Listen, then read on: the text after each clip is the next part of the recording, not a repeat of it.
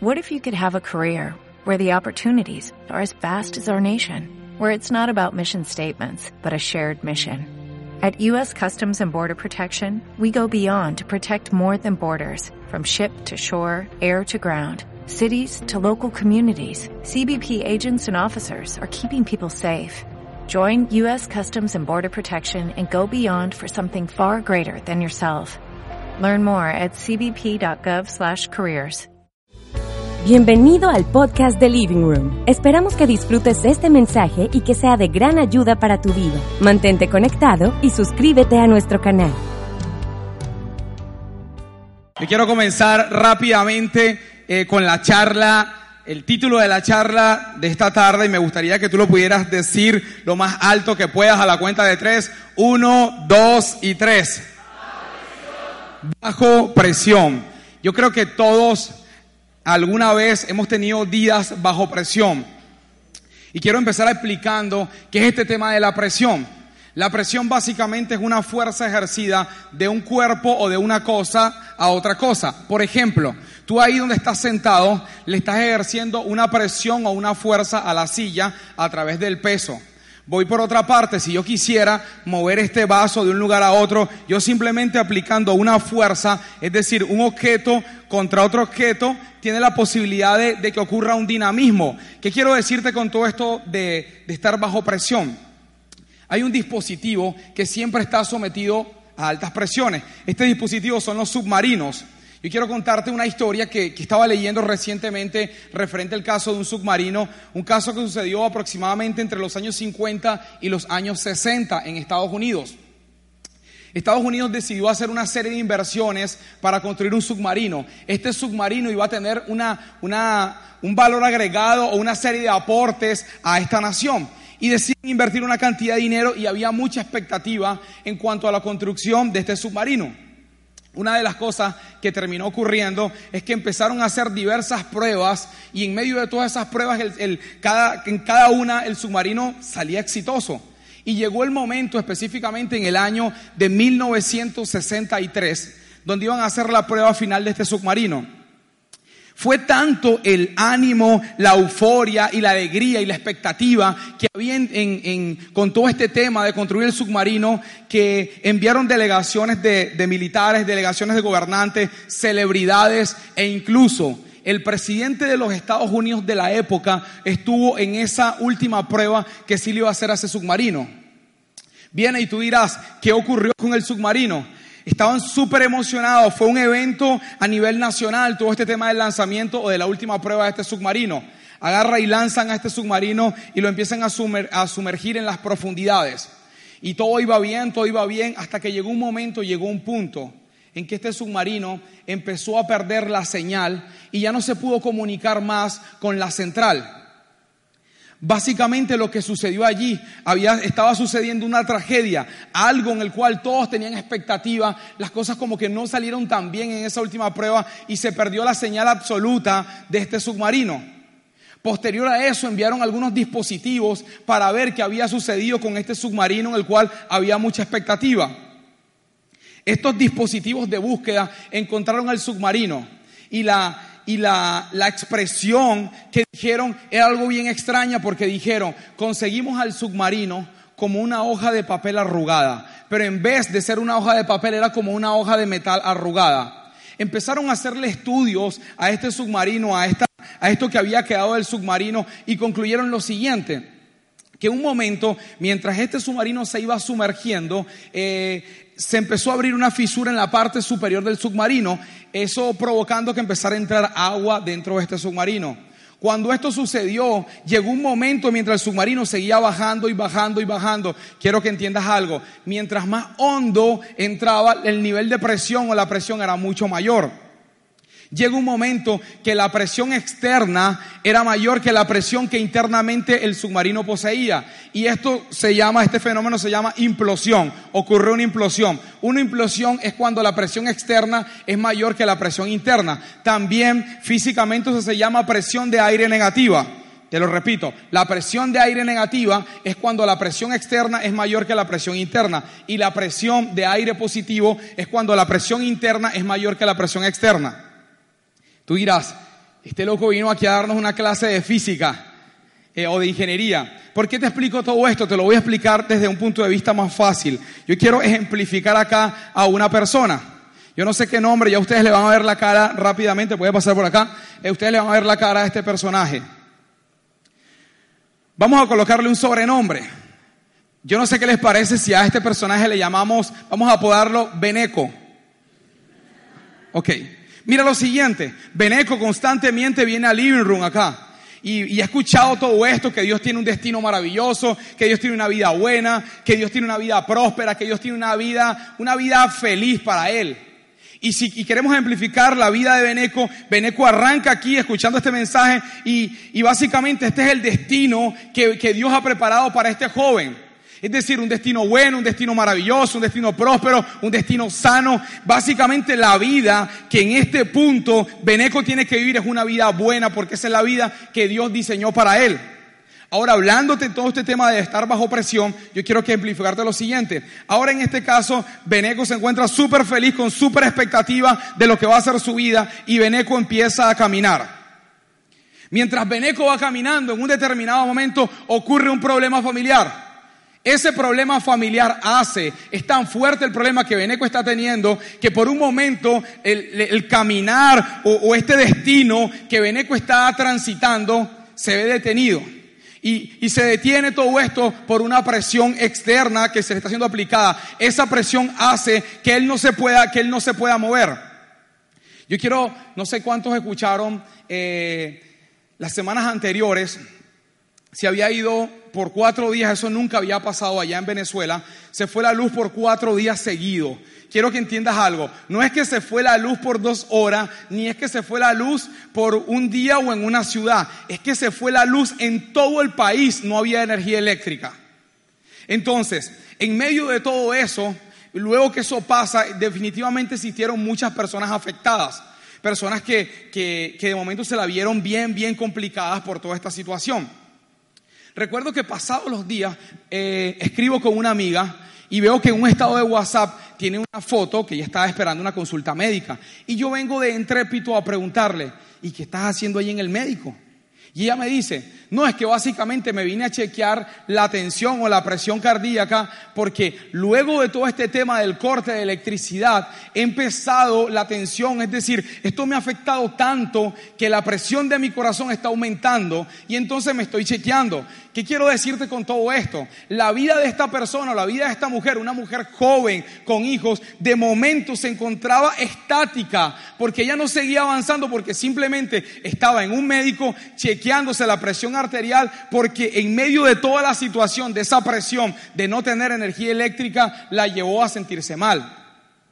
Esa misma semana me encuentro a otra amiga y particularmente le vi algo, le vi algo muy peculiar. Le vi que en su ojo derecho tenía los vasos del ojo roto, es decir, tenía todo el ojo así como lleno de sangre. Y yo vengo nuevamente de entrépito y le pregunto, mira, ¿qué te pasó?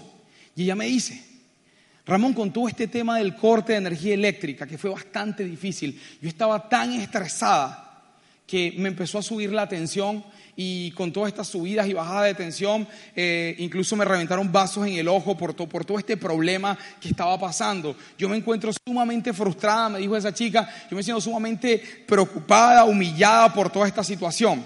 ¿Qué quiero decirte con esto? a estas personas, a estas chicas, esta situación, en este transitar de lo que se, lo que se debía considerar como que esta vida iba a ser buena, en ese caminar, ellas se encontraron con diversas presiones y la presión tuvo el potencial de detenerla. Muchas veces, amigo, la presión hace lo mismo en tu vida y en mi vida. De repente yo no sé con qué problema llegaste tú a este lugar, pero quiero que entiendas algo. Muchas veces esas presiones hacen que tú y yo no avancemos en la vida. De repente te encuentras en un punto en tu vida estático, sin poder avanzar simplemente porque estas presiones te están controlando o te están dominando. Ahora vemos, Beneco tiene que transcurrir una vida buena, el diseño original de Dios, que Beneco triunfe, que sea próspero, que sea feliz. Ahora él empieza a caminar. Y mientras empieza a caminar, viene una presión externa y lo lleva a otro lugar. Y viene nuevamente otra presión y lo lleva a otro lugar. Y de momento ustedes ven y ven a este Beneco que tenía un plan original de conectar, así como tú lo piensas, con una vida buena. Beneco se encuentra ya en otro lugar. Y tal vez esa podría ser también tu realidad o mi realidad. En medio de toda esta vida buena que Dios ha trazado para nosotros, a través de las presiones que nos ha ejercido la vida o las diversas situaciones, tú y yo nos encontramos perdidos en la vida. De repente tú estás acá y te encuentras viviendo una vida que no es la vida que tú soñaste vivir, sino estás viviendo una vida como que, bueno, esta es la vida que me tocó.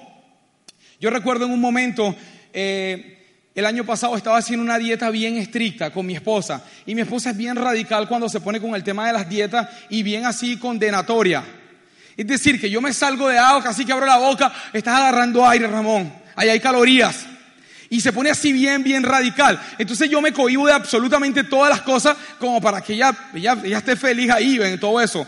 Recuerdo que un momento estábamos haciendo una actividad de, de, uno de los negocios que tenemos allá en Venezuela y estamos en un centro comercial, se estaba ejecutando un evento de este negocio y en medio de todo ese evento ya me dice, mira, puedes ir a comprar unas gaseosas, unos refrescos para, para, para, las chicas que están trabajando acá. Y yo recuerdo que yo bajo las escaleras del centro comercial y voy a comprar esto. Cuando yo voy a comprar esto, yo estoy pagando y me acuerdo exactamente esto. Es como que si yo estuviese en el mostrador, está la chica aquí atendiéndome y yo volteé aquí a mi mano derecha y habían unos muffins de chocolate y de vainilla. Pero de esos muffins quiero que entiendas algo. No era de esos muffins cualquiera, así que se ven opacos, de esos que se ven jugositos. Así como que te hablan. Yo sentía que el muffin me decía, me gusta, y yo, yo le decía, sí, también me gusta. Había una atracción entre, un romantiqueo entre el muffin y yo. Y yo vine y dije, ya va, la meta, la meta, la vida buena, voy a hacer FIC, mi esposa, la condenatoria, ok, listo. Yo vengo y llevé las, llevé las gaseosas. Y cuando llevo las gaseosas allá, Recuerdo que mi esposa me dice, mira, pero quédate aquí con nosotros y compartiendo esto. Y yo vengo y le digo, no, no, yo tengo como ganas de ir al baño y de ver, y de repente me pongo por allá a ver las tiendas. Amigo, mentira, yo no tenía ganas de ir al baño.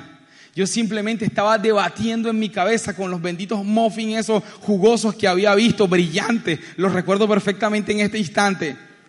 Y, y, yo empiezo a caminar por el centro comercial y empiezo a caminar por las tiendas y supuestamente viendo zapatos y de momento yo me encuentro frente al mostrador otra vez de este, de, de los muffins. Y yo, wow, qué casualidad. Señora, deme por favor esos dos, uno de vainilla y uno de chocolate, y me los coloca para llevar. Le digo yo.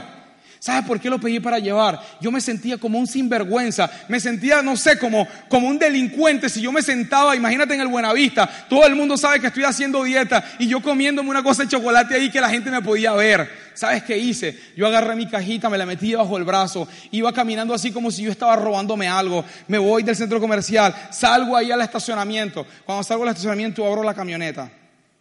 En lo que abro la camioneta me monto en la camioneta prendo la camioneta sin arrancarla, prendo el aire, empieza a enfriarse todo el lugar y yo empiezo a, experimentar este ritual de comerme eso ahí solo, sin culpa.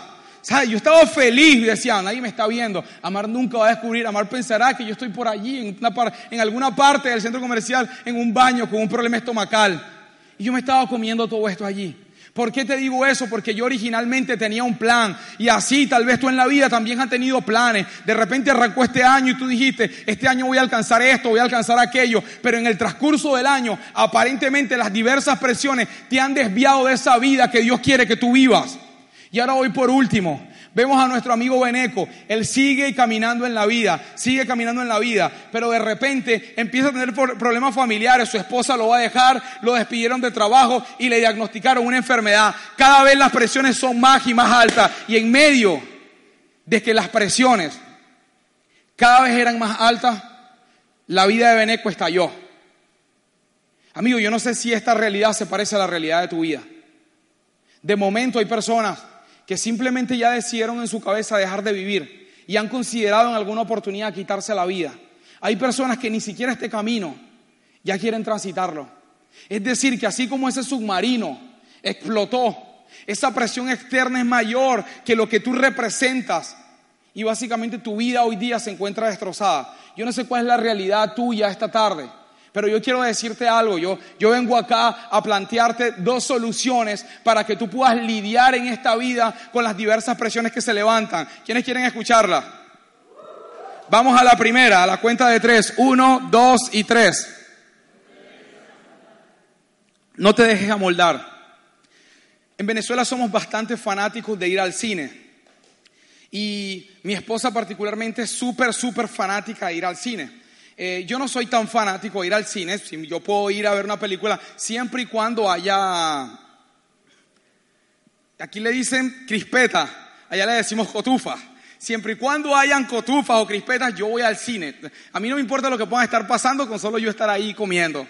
Y yo recuerdo que en una oportunidad llegamos un poco tarde al cine y entonces ya era la hora de la película y estaban unas filas para comprar todos estos productos, estaba una fila, habían como seis filas, como de 40 o 50 personas, todas las filas eran sumamente largos, los tiempos no iban a dar para entrar a tiempo a la película. Y en medio de esa fila, yo me pongo ahí en el número 50, mi esposa viene y me dice, viste, no va a dar tiempo de ver la película. Imagínate si, si entramos y ya la película ha pasado, no voy a entender nada. Ramón, yo te dije que te vistieras rápido. Y empieza todo este tema en la fila a, condenarme, a decirme, mira, estamos así, mira, pues llegamos tarde por ti. Pero de momento ya viene y dice y empieza a ver la fila y ve que por allá hay una fila como de cuatro personas. Ella viene y me dice, Ramón, mira, ahí hay una fila pequeña. ¿Por qué no vas a ver? Sigo porque hubiera el culpable me tocaba ir a ver a mí. Pues entonces yo voy y voy a ver qué, qué, sucede con esa fila y eran como cuatro personas. Y yo llego de la siguiente manera. Yo llego nuevamente con esta actitud como si yo estuviese robando así. Y toco a la persona que está adelante y el último de la, de la fila. Brother. Y él simplemente hace así. Yo, mira, esta fila es para, para comprar. Él, él, él actúa de esta manera. No sé. Pero el tipo no, te, cero, cero simpatía, no tenía intención de hablar conmigo. No sé. Y yo vengo y, yo entendí, ay, ya entendí la jugada. Me quedo yo ahí también así, con cara así como de, de repente yo siento que, así, pero es esos momentos que tú estás así como que, trágame tierra, que nadie me vea, que no vean la fechoría que estoy haciendo y yo siento que me tocan el hombro. Tan, tan. Ay, yo dije, ya, son los del cine. Esta cola es para gente VIP, no aceptan negros, no sé, algo de eso. Y me tocan. Uy, y de repente viene y está un muchacho y me dice, Esto es, esta fila es para comprar. Ay, yo vine a asumir la misma actitud y le dije así como, hice esto. Como, cállate, brother. Pero este era un poco más intenso y sigue, pero, pero está avanzando, está avanzando, sí, están atendiendo. Y yo le digo, no sé, no sé. Cuando veo la fila empieza a avanzar con esas cuatro personas y el candidato este bien, bien, que fue poco amable conmigo, veo que pasa, que le despachen todo lo que él quería. Cuando yo vi eso, yo terminé concluyendo allí mismo en la fila. Yo decía, ¿cómo es posible que hay como seis filas de, de 50 y 40 personas y nadie se percata, nadie se percata de que hay una fila bien corta y que las cosas pueden ser más fáciles. Amigo, ¿qué quiero decirte con todo esto? Que a veces nuestra vida transcurre exactamente de la misma manera.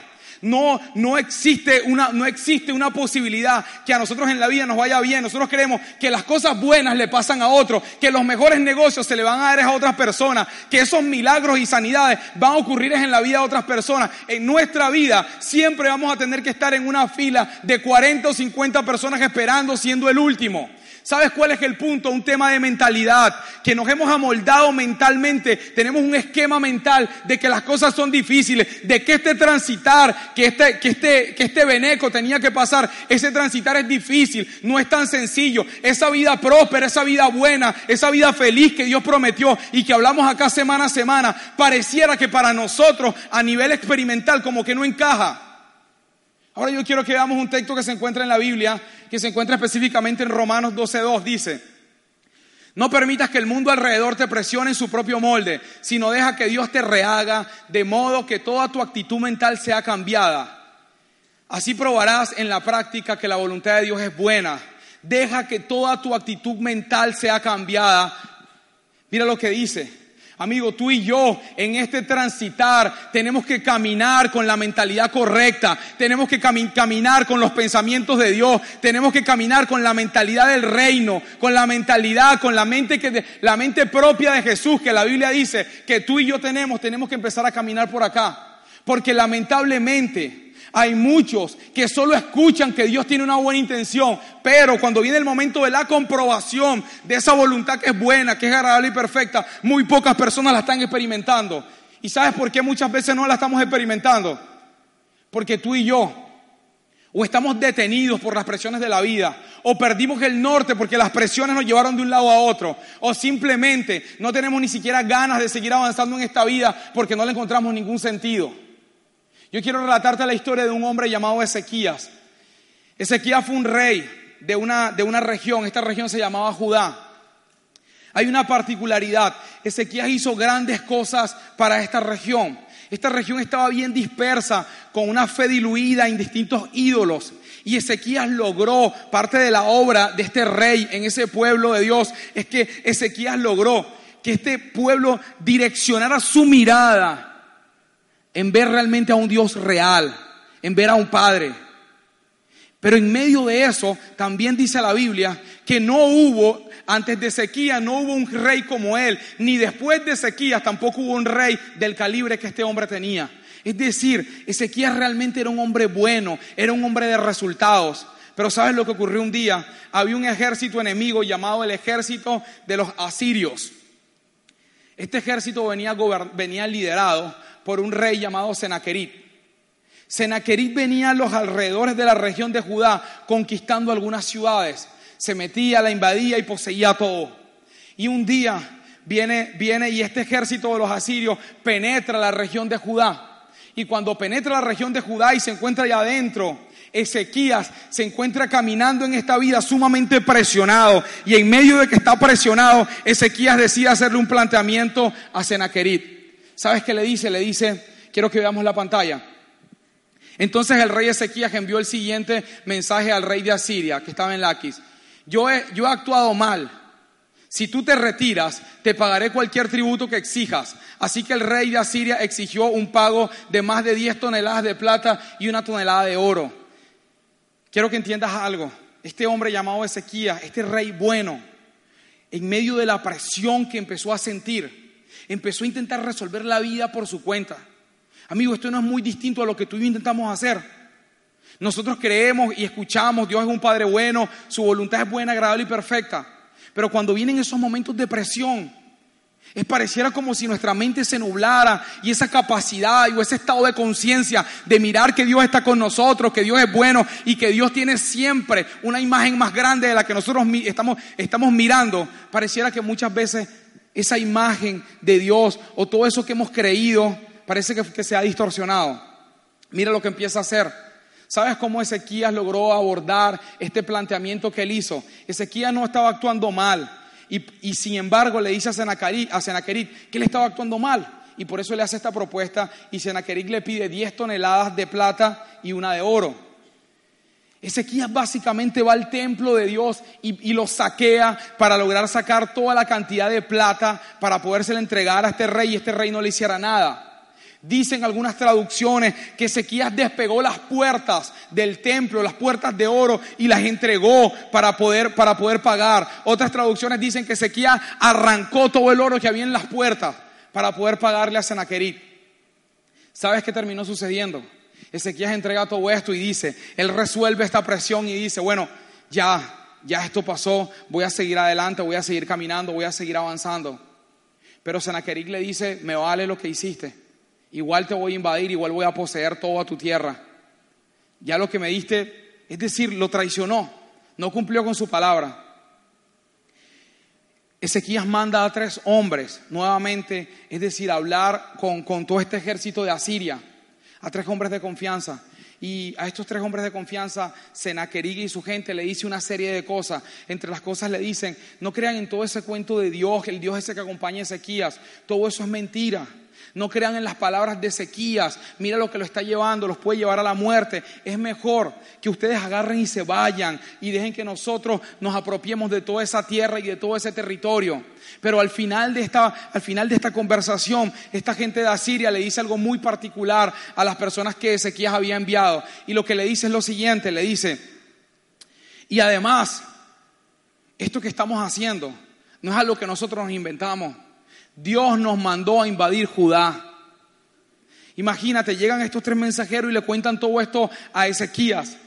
Es decir, y quiero que entiendas algo, porque esto es una realidad que se levanta siempre que tú y yo estamos en presiones, en altas presiones. ¿Qué pasa? Lo que el mensaje que termina recibiendo Ezequías es que Dios no es tan bueno. Es que Dios no es tan confiable. No sé si me está siguiendo, porque Dios mismo había mandado a invadir a la, región de Judá.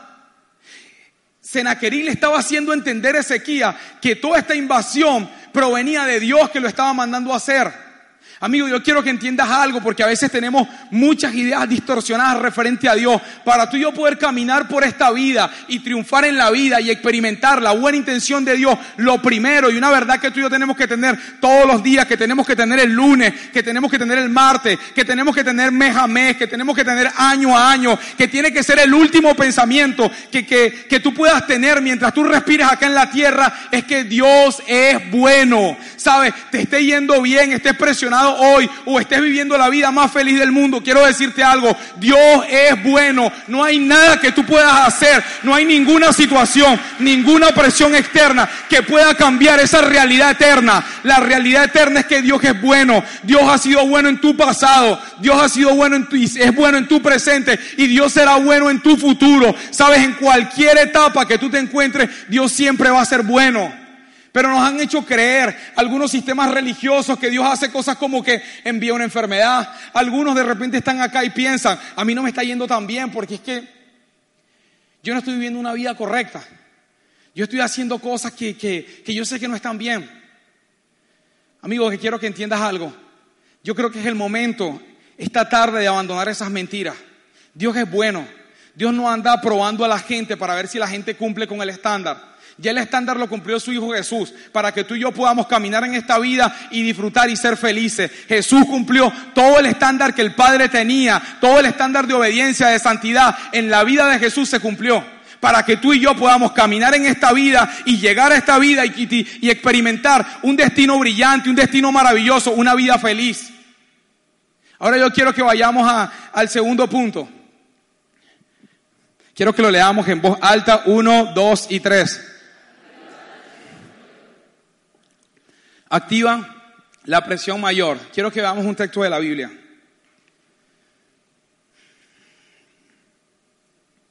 Mira lo que dice primera de Juan 4:4. Hijos, ustedes son de Dios y ya vencieron, porque el que está en nosotros es mayor que el que está en el mundo. El que está en nosotros, ¿qué dice? El mayor que el que está en el mundo. Mira lo que está diciendo si estamos hablando de presiones. Es decir, una presión de aire negativa es cuando la presión externa es mayor que la presión interna. Y cuando la presión externa es mayor que la presión interna le sucede lo que le sucedió al submarino, muy probablemente esto estalla. Pero ahí está diciendo que que mayor es el que está en nosotros que el que está en el mundo. Quiero que entiendas algo a nivel físico. Eso se llama presión de aire positiva. Cuando la presión interna es mayor que la presión externa. Quiero que entiendas algo. Para los hijos de Dios no hay presión lo suficientemente grande que pueda derribarte. Porque ahí la palabra está diciendo que lo que habita dentro de ti, que es más grande lo que está dentro de ti, que es el Espíritu de Dios, que es el reino mismo de Dios habitando dentro de ti. Todo eso es más grande que cualquier presión que se pueda levantar en la vida que cualquier problema económico, que cualquier diagnóstico médico. La presión, es decir, la presencia de Dios mismo, del Espíritu Santo que habita en ti, es más grande que cualquier presión, que cualquier situación que se pueda levantar en tu vida. ¿Sabes? Es más grande. Entonces nosotros tenemos que estar del lado correcto de la ecuación. Presión de aire positiva. Lo que está en nosotros es más grande que cualquier cosa que se levante en nuestra contra. Ahora bien, yo recuerdo exactamente el 27 de diciembre del 2018, al finalizar el año, el año pasado, sucedió algo bien particular en Valencia. Eran exactamente las 5 de la madrugada y ocurrió un temblor muy, muy fuerte allá en la ciudad de Valencia. Escuchaba hoy, leía las noticias y veía que en Colombia sucedió ayer un temblor. Y yo recuerdo que este temblor fue bien, bien particular porque primero fue un desde que yo existo y he experimentado algún temblor, ha sido el temblor más largo que, he vivido desde, que yo, desde que yo estoy viviendo.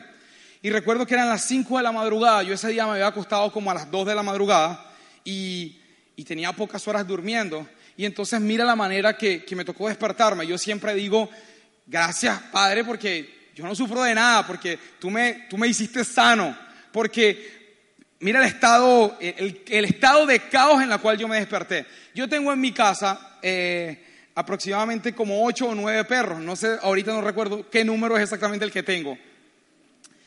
Y empieza a temblar muy fuerte, las lámparas se están moviendo, la cama se está moviendo. Yo quiero que entiendas algo. No era un temblorcito de esos, así que como cuando vira el celular que... Uh, no, no, no. Fue un temblor serio, firme, eso que, que caminas y tú vas como perdiendo el equilibrio.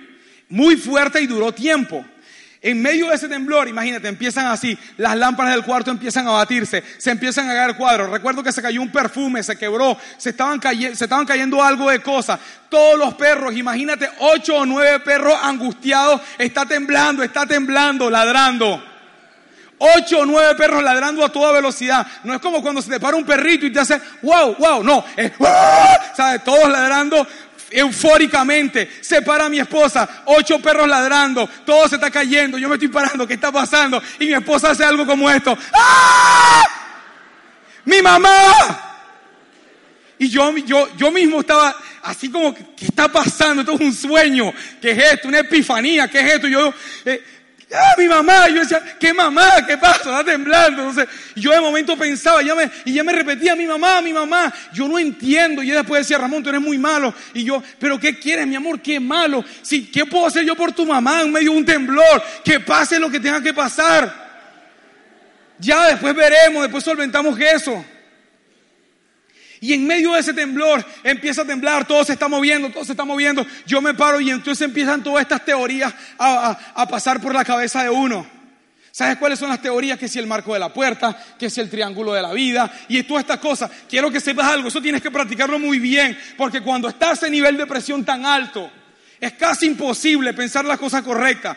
Yo empiezo, ya vente para acá, y todo temblando, temblando, temblando. Me meto en el marco de la puerta. Cuando me meto en el marco de la puerta, digo, ¿verdad que esto es un, esto es un mito? Entonces sigo para el otro lado. Voy a buscar el triángulo de seguridad. Cuando busco el triángulo de seguridad era sumamente chiquito. Yo agarro metiendo rápido. Triángulo de seguridad. Y está temblando, temblando. En medio de que está temblando, yo recuerdo, el triángulo de seguridad era tan pequeño que yo le decía mi amor, sí si esa pared realmente se hubiese caído, igual morimos.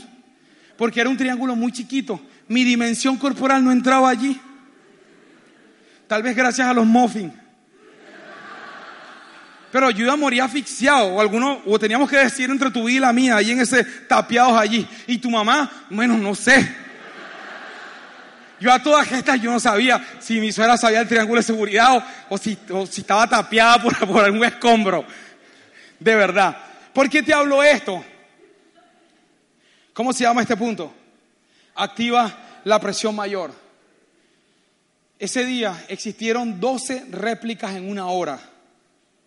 Pasó esa y después en una hora, yo recuerdo que yo hablaba con mi hermano, mire, ¿qué pasó? Y volvía a temblar, volvía a temblar, la gente de los edificios subía, bajaba, subía. Esa gente, ese día hizo el cardio, porque imagínate, bueno, ya vamos a dormir 5 de la madrugada, ya pasó el temblor, van subiendo y de repente se escuchaba, otra vez la gente bajando. En medio de eso, llega la noche, toda la ciudad, yo recuerdo que el epicentro del temblor fue a 10 kilómetros de mi casa, eso es ahí mismo. Y todo el día todos habíamos pensado como que, ¿sabes qué fuerte esto de los temblores? Y estábamos angustiados. Mi esposa estaba así como una mascotica detrás de mí por, de todo, por toda la casa. Yo me movía a la cocina y usted la veía ella que ya se iba. Yo no sé si es que yo tengo una cosa anticismo, pero ella iba detrás de mí. Ella iba detrás de mí. Y entonces, en medio que iba detrás de mí, llega la noche y vamos a dormir y ya dice, tú veías los estados de WhatsApp y todo el mundo decía 5 de la mañana y verídico, por día se repitió el temblor a las 5 de la madrugada. Y entonces ella me dice, yo estoy muy nerviosa. Y yo le digo, vino, Dios trajo una palabra a mí y es cuando Jesús calmó la tormenta. Cuando Jesús calmó la tormenta, yo recuerdo que estaba con sus discípulos, los discípulos estaban así bien preocupados. Y en medio de esa preocupación, Jesús viene y le dice, se despierta, él está tranquilo y te pregunto, ¿cómo Jesús podía estar tranquilo en medio de, esa tormenta? Jesús estaba tranquilo porque el estado de conciencia que Jesús tenía del amor del Padre y del cuidado que el padre tenía con él era mucho mayor que esa realidad parcial que muchas veces percibimos. Amigo, muchas veces necesitamos, estamos en esta temporada de ojos abiertos, tener los ojos abiertos para en medio de las presiones siempre tener la capacidad de mirar que Dios tiene un panorama más grande que el que estamos viviendo o mirando. ¿Sabes? Lo que habita en ti, la presión que está a ti es mayor. El Espíritu de Dios es mayor que cualquier presión, que cualquier problema, que cualquier dificultad que se levante en tu vida. Ahora bien, recuerdo, estaba allí con mi esposa y me vino esta palabra. Dice la Biblia que Jesús reprendió al viento y al mar. Y yo buscaba qué es reprender. Y esa palabra lo que significa es no estoy de acuerdo. Es decir, en medio de que la naturaleza se levantó, Jesús le dijo, porque tendía su autoridad, tranquilo, no se dejó presionar por lo que estaban viviendo, ni siquiera por los discípulos. Jesús le dijo, no estoy de acuerdo, mar, con lo que estás haciendo. No estoy de acuerdo, viento, con lo que están haciendo. Y Jesús aquietó. Y dice que fue grande la calma que hubo. Amigo, exactamente la misma experiencia tú puedes empezarla a vivir si solo pasas a tener un estado de conciencia de que Dios está contigo, de que Dios es bueno, de que el reino de Dios habita dentro de ti y que no hay nada más grande que el Espíritu de Dios que está en ti. Sigo con la historia de, Ezequías. Ezequías va y está sumamente preocupado. Preocupado porque Sennacherib lo va a invadir, le van a quitar todo, va a perder su reinado, probablemente va a perder su ejército, va a perder su reputación. Ezequías está preocupado en medio de todo esto. Y en medio del problema, Ezequías decide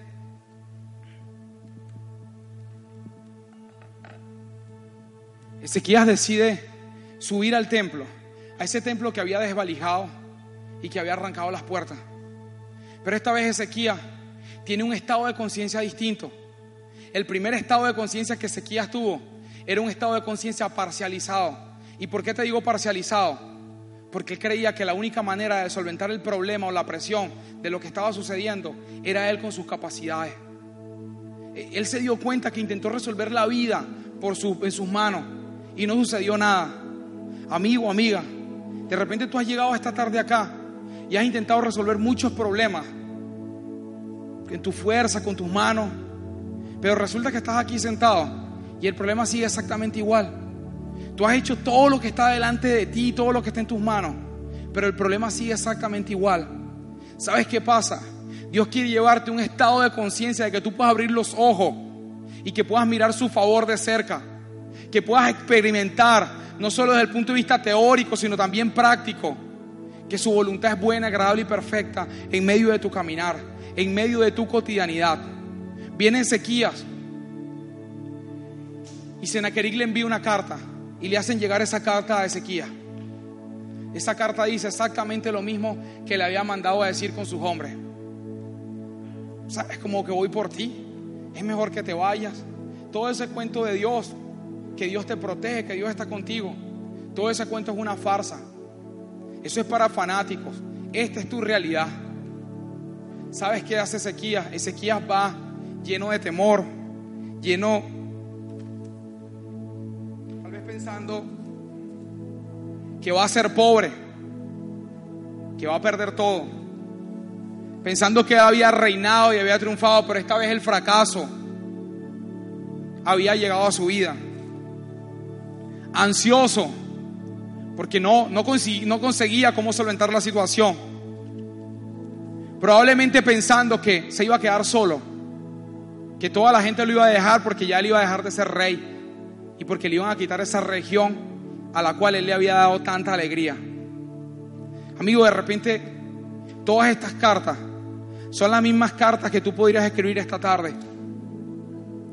De repente tú estás lleno de temor, estás angustiado, estás ansioso, tienes pensamientos recurrentes que, en la vida no te va a ir bien, que te vas a quedar solo, que, algo le va a pasar a tus hijos. Incluso acá tengo una, una carta más que dice enfermedad. De repente hay alguien en este lugar que tenga algún diagnóstico o algún familiar tuyo tal vez tenga un diagnóstico definitivo aparentemente, desde el punto de vista de esa realidad parcial. Pero ¿sabes qué hace que hizo Ezequías? Ezequías agarró y carta a carta dice que las empezó a colocar en el piso delante de la presencia de Dios. ¿Sabes? Ya Ezequías no intentó resolver las cosas por su fuerza. Ezequías simplemente decidió poner carta a carta delante de la presencia de Dios. Ezequías ese día entendió que había una presión mayor. Ese día, Ezequías ese día empezó a tener un estado de conciencia de que Dios realmente estaba con él y que Dios era real. Amigo, tú esta tarde puedes agarrar todas esas presiones que te han estado atormentando. Tal vez estás lleno de temor, tal vez estás viviendo en pobreza, tal vez tienes pensamientos que tú eres un fracasado o te lo han dicho toda la vida. Tal vez estás ansioso intentando resolver la vida, pero no encuentras ninguna salida. Tal vez te sientes solo, sientes que nunca nadie te ha valorado. O tal vez estás enfermo. Sabes, cuando tú colocas todas esas cartas delante de la presencia de Dios, yo imagino a Ezequías allí. Inicialmente, si tú lees esa oración, a un hombre preocupado, un hombre que está tímido por todo lo que está ocurriendo, pero él mientras él empieza a orar al Padre, es como si es como si sus ojos empezaran a ser abiertos y él se empezara a dar cuenta que él nunca había estado solo, que él no tenía por qué haber intentado resolver eso por su cuenta, sino que él contaba con un padre que tenía todo para dárselo, que él no tenía por qué vivir en temor, en pobreza, en fracaso, en ansiedad, en soledad, en enfermedad. Él no tenía ni tú tienes por qué vivir una vida intimidado por las presiones de esta vida, amigo. ¿Sabe? Dios te creó para que tú vivas feliz, para que tú triunfes. Ese es el propósito y el destino que Dios tiene para todos sus hijos. Que tú seas próspero, que vivas feliz. Amigo, pero cuando tú empiezas a desatar el reino de Dios en medio de todas estas situaciones, Amigo, yo te aseguro que vas a empezar a ver esas oportunidades. Yo te aseguro que vas a empezar a ver esos ángeles que Dios ha puesto a tu alrededor. Yo te aseguro que vas a empezar a ver esa agua que tú necesitas tomar. Yo te aseguro que vas a empezar a ver las oportunidades de negocio que tú necesitas. Cuando tú empiezas a desatar el reino de Dios que habita dentro de ti, probablemente te vas a apropiar de esa, de esa sanidad que ya Jesús ganó en la cruz, de esa prosperidad que ya Jesús ganó en la cruz, de esa vida feliz y próspera que Jesús vino acá a ganar para que tú y yo vivamos felices. Ahora quiero terminar con esto.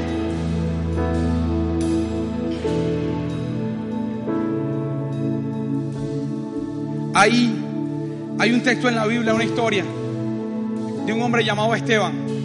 Dice la Biblia que este hombre era un hombre que hablaba de la palabra de Dios, enseñaba con mucho de nuevo, tenía mucha tenía mucha mucha practicidad.